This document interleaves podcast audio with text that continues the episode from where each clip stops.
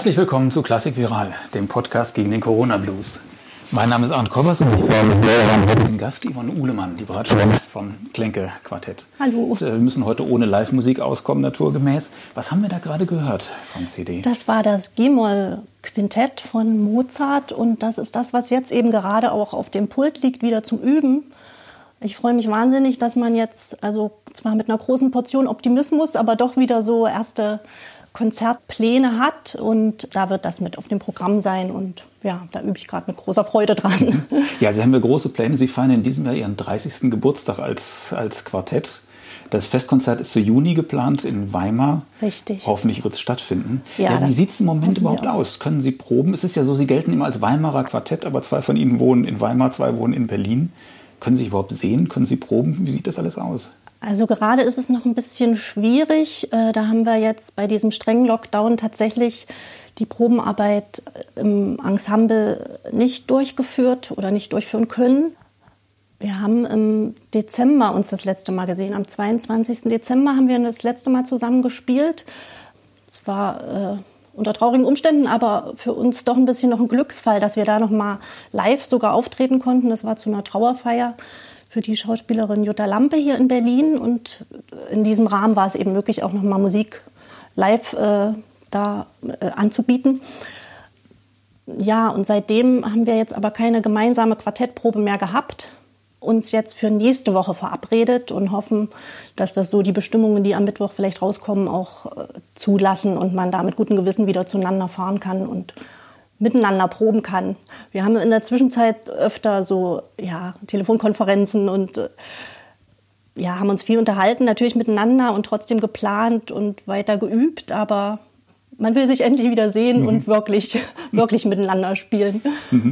Warten Sie denn oder haben Sie die ganze Zeit gewartet darauf, dass Sie wieder vor Publikum spielen können? Oder geben Sie auch Stream-Konzerte, äh, Konzerte im Internet? Also sowas machen wir auch. Also jetzt in zunehmendem Maße. Also tatsächlich hat ja jede Krise auch irgendwie so ein bisschen eine Chance in sich. Und bei uns war es dann der Weg, den wir etwas mehr als vorher auch beschritten haben. Also ganz niedlich hat zum Beispiel das jüngste Quartettkind, der Emil mit seinen 13 Jahren, uns dann einen YouTube-Kanal eingerichtet und gesagt, so, da müsst ihr jetzt auch präsenter sein. Also wir waren da auch ganz willig und ähm, ja, dann gab es auch Angebote. Es ist leider eine Israel-Tournee ausgefallen im November, wo das Goethe-Institut dann aber sehr gerne so eine Digitalproduktion über die Entfernung realisieren wollte mit den Pianisten, mit denen wir dort zusammenspielen sollten. Ich denke, vor Corona wären wir da sehr am Zweifeln gewesen, ob das irgendwie überhaupt möglich ist, auf so eine Distanz miteinander Musik zu machen oder dann wirklich ein Ergebnis dazu erhalten, mit dem man auch zufrieden und glücklich ist. Aber wir waren wirklich am Ende erstaunt und überrascht. Es hat wirklich gut funktioniert. Nichtsdestotrotz würden wir uns freuen, auch nochmal richtig dann dort zu Gast zu sein und mit dem Ishai Scher zusammen zu musizieren. Ja, und wir haben auch äh, in der Weihnachtszeit so ein virtuelles äh, Weihnachtskonzert zum Beispiel gemacht äh, für ein Sponsoren-Ehepaar, die unsere Weimarer Konzertreihe sehr unterstützen. Und da war sozusagen auch nur sehr wenig Publikum. Also eigentlich das Ehepaar war dann mit dabei, aber ansonsten äh, übers, also über den Stream halt zu verfolgen. Ja, lassen Sie uns einfach hoffen, dass die Zeit bald vorbei ist und dass man wieder wirkliche Konzerte geben kann. Aber lassen Sie uns ähm, eine Weile zurückschauen in, äh, in die Geschichte des, des Klinke-Quartetts. Warum sind Sie damals zusammengekommen? Sie müssen ja da blutjung gewesen sein vor 30 Jahren. Ja, wir waren erstes Studienjahr und da muss man ja das Fach Kammermusik belegen, das ist also eigentlich eine Pflicht, Pflichtfach. Und für die beiden Geigerinnen war schon klar, die möchten gern zusammen miteinander Quartett spielen. Und dass jetzt die Ruth Kaltenhäuser, die Cellistin und ich mit dazugekommen sind, war aber eigentlich wirklich quasi ein äh, Glücksgriff von dem damaligen Professor, der uns damit äh, zusammen einteilte. Also es war eigentlich so ein bisschen, wenn man jetzt die Ehe zu viert äh, fürs Quartett bemühen will, so ein bisschen eine Zwangsverheiratung am Anfang, die sich dann aber als sehr, sehr glücklich herausstellte, weil wir einfach ja, menschlich und musikalisch wirklich sehr gut harmoniert haben. Wobei es musikalisch eben auch so war, dadurch, dass wir so zeitig zusammenkamen, ist vieles miteinander gewachsen und man hat sich so gegenseitig schon sehr früh auch ein bisschen abgeschliffen.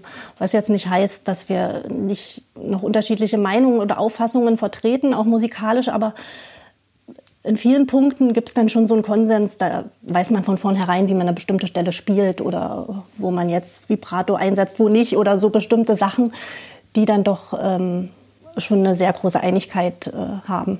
Hm. Ja wahrscheinlich immer der Punkt, nachdem Sie gefragt werden, Sie sind vier Frauen, ein Quartett mit vier Frauen. Gibt es das überhaupt noch ein zweites Mal? Ja, doch, da gibt es schon noch einige. Also wir haben jetzt äh, zum Beispiel auch in, äh, beim Ickinger Frühling ein Konzert, die sich das Thema mit den Frauen, also nicht nur als Ensemble, sondern auch, dort werden hauptsächlich Komponistinnen dieses äh, Jahr gespielt, so zum Thema gemacht haben. Und da sind drei Frauenquartette eingeladen, reine Frauenensemble. Aber es ist schon relativ selten und ich denke eigentlich, das Selten ist auch, dass es über so eine lange Zeit in der Urbesetzung funktioniert, wo, wo es glücklicherweise bei uns eben so. Ist. Mhm. Aber war das damals äh, Absicht oder war das Zufall, dass Sie wirklich mit vier Frauen zusammenkamen? Nee, das war tatsächlich Zufall. Das war mhm. tatsächlich diese Einteilung mhm. an der Hochschule. Ihr macht jetzt hier Kammermusik und dann, ja, dann merkte man irgendwie, was das eigentlich für ein tolles Gut ist, was man da entwickelt miteinander. Und irgendwann wurde das dann auch ernsthafter. Am Anfang ist es mehr so die Pflichterfüllung und dann kommen aber so Dinge dazu, dass man einfach merkt, wie gut man im Team funktioniert oder wie, wie viel stärker manchmal so ähm, die einzelnen Teile im Gesamten sein können. Auch und ja, dann haben wir irgendwann einfach Blut geleckt und versucht, äh, das wirklich auf ganz eigene Beine zu stellen als Quartett, ja. Mhm. Und ähm, hatten Sie schon alle vier den Wunsch oder die Vorstellung, Festkammermusik zu machen oder hat sich das erst mit der Zeit entwickelt? Ich meine, das ist ja doch irgendwie ein Risiko, sich da so drauf einzulassen und äh, sich an andere Kolleginnen zu binden. Ja, das stimmt. Das ist ein Risiko, weil man sich ja irgendwie doch voneinander abhängig macht.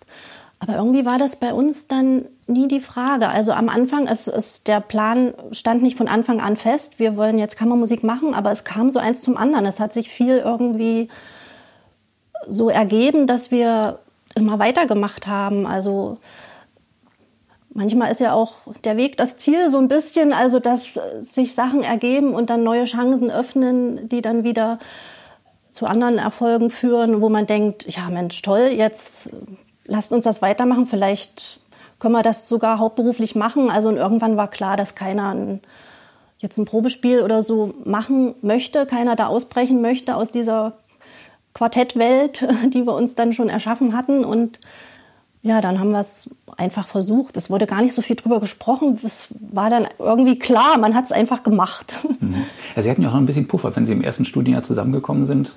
Äh, hatten Sie ja noch das Studium wenigstens, um zu überlegen, passt es, passt es nicht, ja. oder was will man hinterher machen. Ja. Mhm. Das heißt aber, seit, seit langer, langer Zeit ist es dann jetzt tatsächlich ein Fulltime-Job und ist das, was Sie. Es ist der Fulltime-Job, ist das, was wir hauptsächlich mhm. machen, ja. Das ist richtig, ja. Machen Sie alle noch nebenbei irgendwelche Projekte oder unterrichten Sie? Oder? Die beiden Geigerinnen unterrichten in Weimar an der Hochschule Kammermusik. Teilweise haben wir da auch mal Workshops mitgegeben als ganzes Quartett und so. Und äh, die Cellistin hat auch einige Schülerchen, die sie unterrichtet. Und ich widme mich ganz und gar dem Quartett. Was ist das Faszinierende daran? Warum, was ist das so begeisternd an dem Quartettspiel, dass man sagt, das, damit kann ich mein Leben mit verbringen, ich will nichts anderes machen? Also für mich ist es schon die Krönung des gemeinsamen Musizierens, weil es in diesem ganz intimen Rahmen von vier Leuten irgendwo die ganze Bandbreite aber abdeckt. Also aber müssen Sie nicht auch ein bisschen Ihre Individualität abgeben zugunsten des Gesamtklangs, der Homogenität?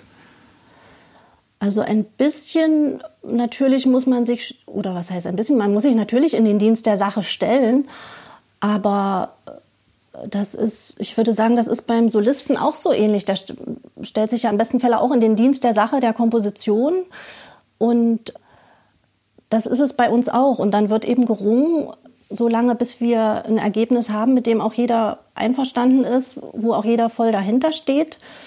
Und dadurch es ist eigentlich eher befruchtend, dass diese vier Meinungen eingebracht werden können und ähm, also ist trotzdem eine Vielfalt möglich und man kann sich trotzdem unheimlich ähm, selbst da einbringen und ja, also ich, ich sehe es eher als beglückend und als, als eine Befriedigung, da so ein Teil von etwas zu sein. Ich hätte jetzt nicht unbedingt diese Solistenambition gehabt. Ich finde einfach dieses Gemeinschaftliche unheimlich schön, diesen Gemeinschaftsmoment einfach auch, den man vorher hinterher hat oder den auf der Bühne eben auch. Mhm.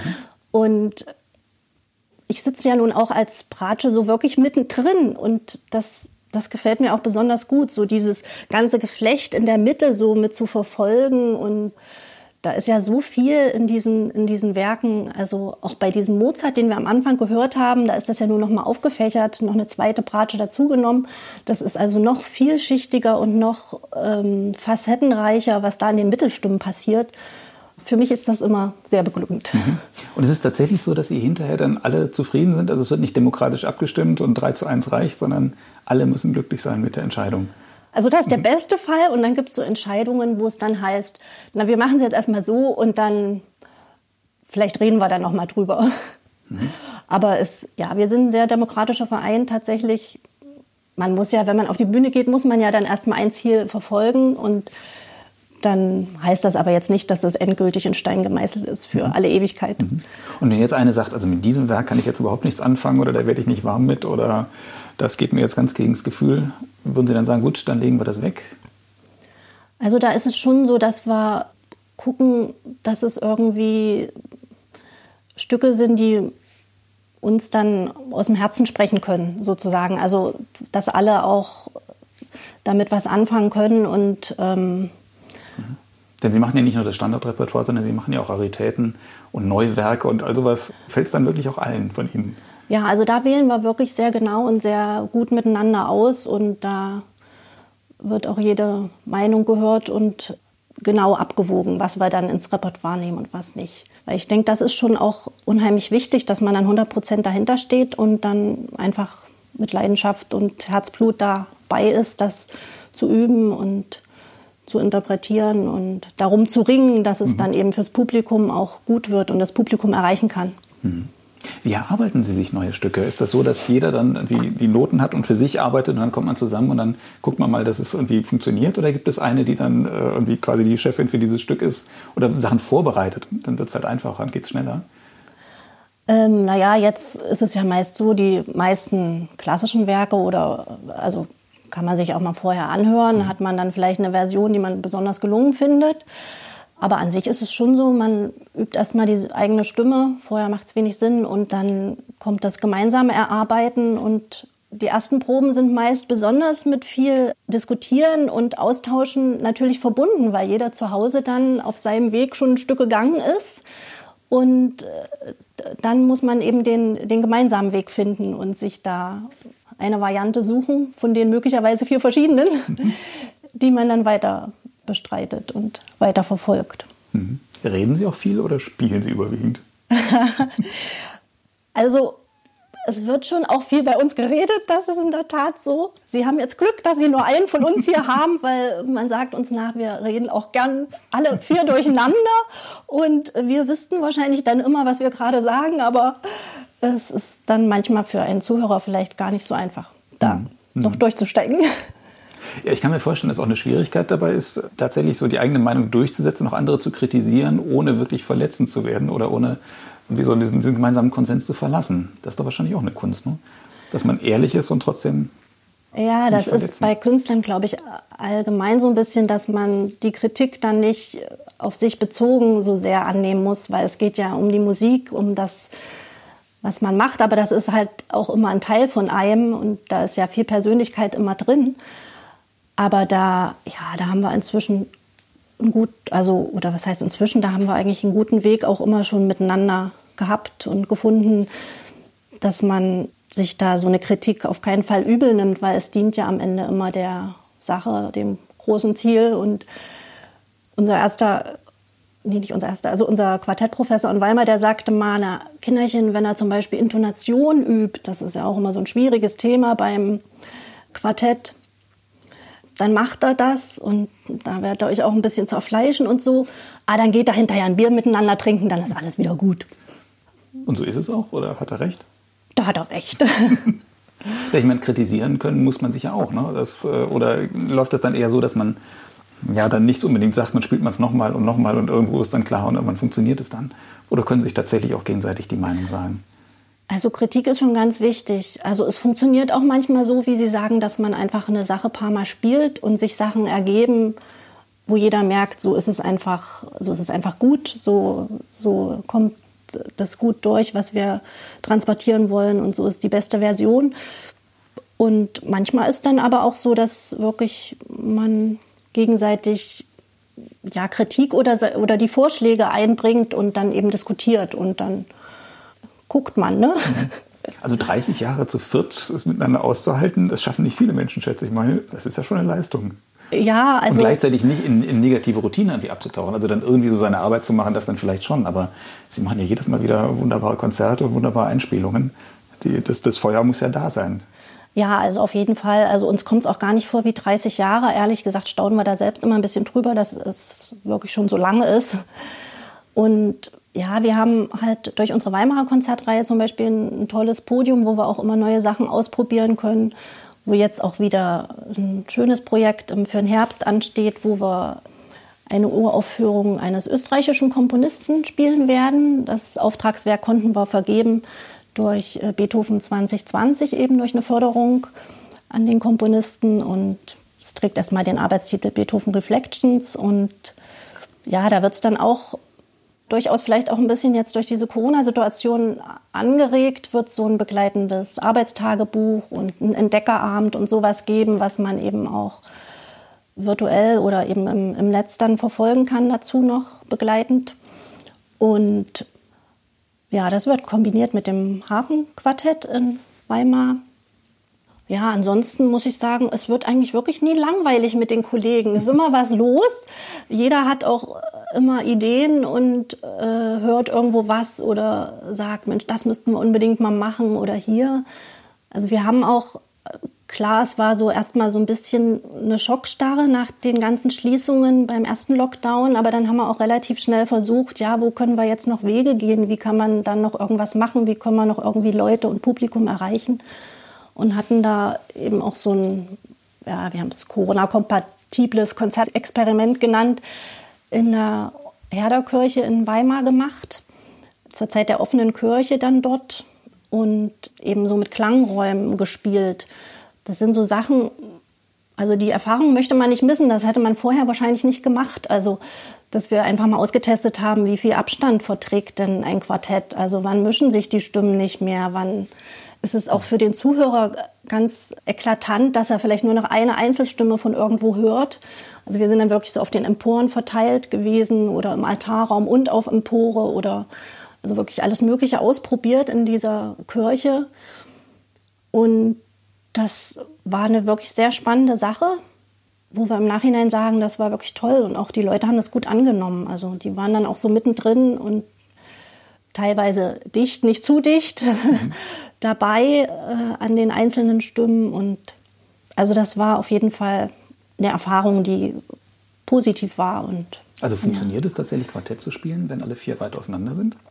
Es ist ungleich schwerer, weil man so diese, also man ist sich ja inzwischen so vertraut, dass man quasi jeden Wimpernschlag oder jeden kleinen Atmer von dem anderen in eine bestimmte Richtung aufnimmt und mhm. beim Musizieren verarbeitet. Das war dann natürlich schwieriger. Man musste mehr über optische Sachen aufeinander reagieren oder über ähm, ja, also Akustik war, also übers Hören ist dann wirklich über einen großen Abstand ja schwierig und und man merkt auch ab einer gewissen Distanz, dass es sich nicht mehr so gut mischt. Man hat ja so diesen, diesen Quartettklang, der ja auch bei jedem Ensemble irgendwie anders ist, aber den man so anstrebt und dem man dann sich so ganz wohlig fühlt wie in der Badewanne. Und das war dann natürlich ungleich schwerer zu erzeugen auf so eine Distanz. Mhm. Wie ist das eigentlich? Ja, so eine Frage würde man ja im Männerquartett nie stellen, aber Sie haben, habe ich gelesen, irgendwie neun Kinder im Quartett. Ja. Das heißt, Sie haben immer mal wieder Pausen gemacht. Ne? Also diese, das mal, mal eine Weile nicht zu spielen, ist ja wahrscheinlich für Sie ja, irgendwie normal, oder? Oder wie ist das? Wie ist ja, das aber es war tatsächlich so, wir haben nie so lange Pause gemacht wie jetzt durch diese Situation, weil wir eigentlich immer versucht haben, dran zu bleiben und relativ schnell nach den Kindern wieder zumindest zum Proben uns getroffen haben. Das, die Kleinen waren dann manchmal so in der Wippe mit dabei, also die haben das wirklich mit der Muttermilch mit aufgesogen, auch mit der Musik. Und bei den ersten Konzerten hat man dann eben auch Leute dabei gehabt, äh, die einen unterstützt haben, also Babysitter, die sich dann ums Kind kümmern konnten. Es ist natürlich immer bisschen schwierig. Meist war es dann doch eine große Erleichterung, wenn man sagen konnte, so jetzt ne, das eine zu Hause und das andere auf mhm. Tour und Konzert und dass man sich einfach voll und ganz auf die jeweilige Sache konzentrieren kann. Aber also wir haben versucht, die Pausen kurz zu halten und das irgendwie immer gut zu überbrücken. Und wir haben auch einmal in relativ kurzer Zeit wirklich viele Kinder gekriegt. Fünf Kinder in anderthalb Jahren oder so mal bekommen. Da war dann wirklich richtig was los, ja. Da konnten wir eigentlich einen Klenke-Kindergarten einrichten. Das heißt, man kann aber nicht sagen, dass Sie ähm, besser mit Pausen jetzt wie jetzt Corona ähm, zurechtkommen als Ihre Kollegen und Kolleginnen. Nee, also es fehlt einem schon extrem so, dass man dass man nicht äh, zueinander kommen kann so richtig. Das ist jetzt halt, oft haben wir es als Vorteil gesehen, dass wir nicht alle an einem Ort sind, weil man dann einfach durch die Distanz immer mal auch vielleicht nicht so schnell einander überdrüssig wird, wenn es das überhaupt gibt. Aber ja, jetzt denkt man schon, ja, dadurch, dass wir jetzt auseinander sind, dadurch haben wir jetzt äh, also diese Distanz Berlin-Thüringen irgendwie haben mit den strengen Maßnahmen, wenn dann keine Konzerte anstehen, dass man denkt, gut, dann lasst uns jetzt die Zeit mit anderen Sachen überbrücken, die gemacht werden müssen auch und hm. das ist, das ist schon lange so. Meine Studien waren sie dann alle vier in Weimar, aber dann ging das schon sehr schnell nach dem Studium. Ja, also wir waren so circa zehn Jahre vielleicht alle zusammen in Weimar noch und dann hat sich das so ein bisschen entfernt durch eigentlich durch die Männer dann jeweils äh, die doch die etwas festgelegteren am Ort festgelegteren mit ihrer mhm. ähm, Stelle waren. Und hm. also ich weiß es von einigen Quartetten, dass die tatsächlich am Anfang in den ersten Jahren jeden Tag geprobt haben. War das bei Ihnen auch so? Also wir haben schon wirklich sehr intensiv geprobt in den Studienzeiten, ja. Also wir hatten dann auch jeder in der Studentenbude da irgendwie eine Möglichkeit, also mehr oder weniger. Also man hat sich das möglich gemacht und das war quasi ein wichtiger Punkt, dass wir irgendwo Quartett proben können und haben das schon sehr, sehr intensiv betrieben, ja, das muss man sagen. Also die Stücke, die wir in der ersten Zeit einstudiert haben, das ist auch wirklich so, da kann man einen eigentlich heute noch im Schlaf damit wecken. Da merkt man, dass da das Gehirn auch noch so frisch war. Das ist irgendwie abrufbar, das mhm. sitzt. Obwohl das auch manchmal, auch manchmal schade ist, weil gerade dann auch, wenn man irgendwie, man will sich ja doch weiterentwickeln und hat mit der Zeit auch irgendwie ganz andere Auffassungen vielleicht von einem Werk. Und dann merken wir, dass es ungleich schwerer ist, wenn was so lange im Repertoire ist, äh, von diesem Weg quasi jetzt mal mhm. abzuweichen und das doch ein bisschen anders aufzustellen. Sie spielen ein ganz großes Repertoire oder ein sehr, sehr breites Repertoire. Spielen Sie irgendwie alles durcheinander oder geben Sie pro Saison ein Programm an? Nee, wir geben schon pro Saison ein Programm an. Also in der Tat ist es jetzt alles ein bisschen durcheinander geraten, weil ja Saisons äh, verschoben mhm. werden von, vom letzten Jahr auf dieses, zum Teil schon wieder weiter und manche vom Herbst auf Frühjahr erstmal. Und an sich ist es aber schon so, dass wir Programme rausgeben. Ja, in der Jubiläumssaison jetzt haben wir hauptsächlich zwei oder drei Programme rausgegeben. Die eins haben wir mit Lieblingsstücken bestückt von uns und eins hat den Titel Reine Frauensache, mhm. wo wir so ein bisschen drauf anspielen, ja, dass wir auch immer wieder danach gefragt werden, halt, vier mhm. Frauen und wie funktioniert das denn überhaupt und ist das nun Absicht oder nicht? Mhm. Und ist das nervig? Auch wenn man immer was hört, so wie geballte Frauenpower und so ein Kram, dass man immer darauf, ja, ich weiß nicht, reduziert ist das falsche Wort, aber dass man immer wieder darauf hingedrängt wird.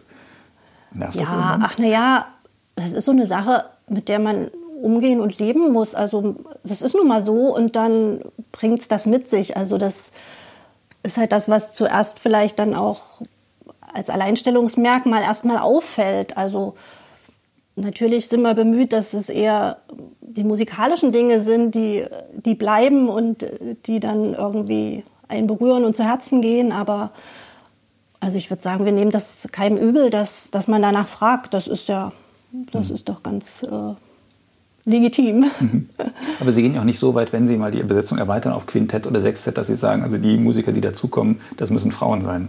Sie spielen doch schon mit Männern zusammen. Ja, oder? ja. Also das ist absolut kein Muss. Also es war ja, wie gesagt, bei uns auch mhm. wirklich Zufall. Also da ist nicht irgendeine Frauen... Äh, Power-Denke dahinter gewesen, sondern das war zufällig und ja, jetzt äh, am Anfang in dem Quintett spielt der Harald Schoneweg, der Mitglied des Cherubini-Quartetts war, an der Bratsche mit. Äh, wir spielen sehr gern mit Martin Stadtfeld oder mit Matthias Kirschnerreit, auch Männer. Ja, also da sind sogar überwiegend Männer. Im Geburtstagskonzert bei, äh, beim Tschaikowski-Sextett haben wir auch den Harald dabei und dann noch den, seinen lieben Kollegen aus dem Cherubini-Quartett am Cello, den Klaus Kemper. Und ähm, da geht es wirklich nach musikalischen Dingen, dass man denkt, dass das gut miteinander funktioniert und harmoniert. Also wir haben auch sehr viel mit dem Aurin-Quartett zum Beispiel zusammengespielt. Da gab es so ein nettes Projekt eben im Einheitsjahr, also zum Einheitsjubiläum. Die vier Männer aus dem Westen sozusagen und die vier Frauen aus dem Osten. Ja, das funktioniert wunderbar. Da merkt man einfach auch, das ist auch so eine ganz gewachsene Truppe, die so lieb und so, ja, einfach professionell und absolut menschlich und hochachtend miteinander umgeht. Das ist ganz toll. Also da haben wir mhm. viel Gutes mitgenommen. Wo Sie es gerade schon angesprochen haben, ist das ein Thema, auf das Sie auch immer wieder angesprochen werden, äh, dass Sie aus dem Osten kommen? Eigentlich jetzt weniger, muss ich sagen. Also man merkt es selbst, dass man dann einfach an solchen Projekten zum Beispiel schon eine unglaubliche Freude hat oder vielleicht auch das noch ein bisschen stärker so empfindet, was es doch für ein Glück war. Auch die Wende kam für uns ziemlich im, im rechten Moment. Da waren wir also gerade 17 und hatten quasi die eigentliche Ausbildung irgendwie noch vor uns. Und dadurch konnten wir zum Amadeus-Kurs nach London fahren auf einmal und konnten äh, irgendwelche internationalen Quartettkurse eben auch besuchen. Das wäre vorher ungleich schwerer gewesen oder unmöglich gewesen. Und ja, ich weiß auch nicht, ob dann das Quartett überhaupt in der Form so existieren würde. Also es gab schon auch Quartette, die irgendwann aufgegeben haben, die im Prinzip daran gescheitert sind, dass sie eben nicht raus durften oder nicht mal zu einem internationalen Wettbewerb fahren durften oder denen dann doch so ein bisschen Steine in den Weg gelegt wurden. Das war bei uns dann zum Glück eben nicht mehr der Fall und wir konnten die Möglichkeiten, die sich boten, gut ausschöpfen. Sie haben vorhin dieses Programm Reine Frauensache äh, angesprochen. War das schwierig, einen Abend vollzukriegen mit, mit, mit Werken von Komponistinnen oder gibt es dann doch mehr, als man so denkt?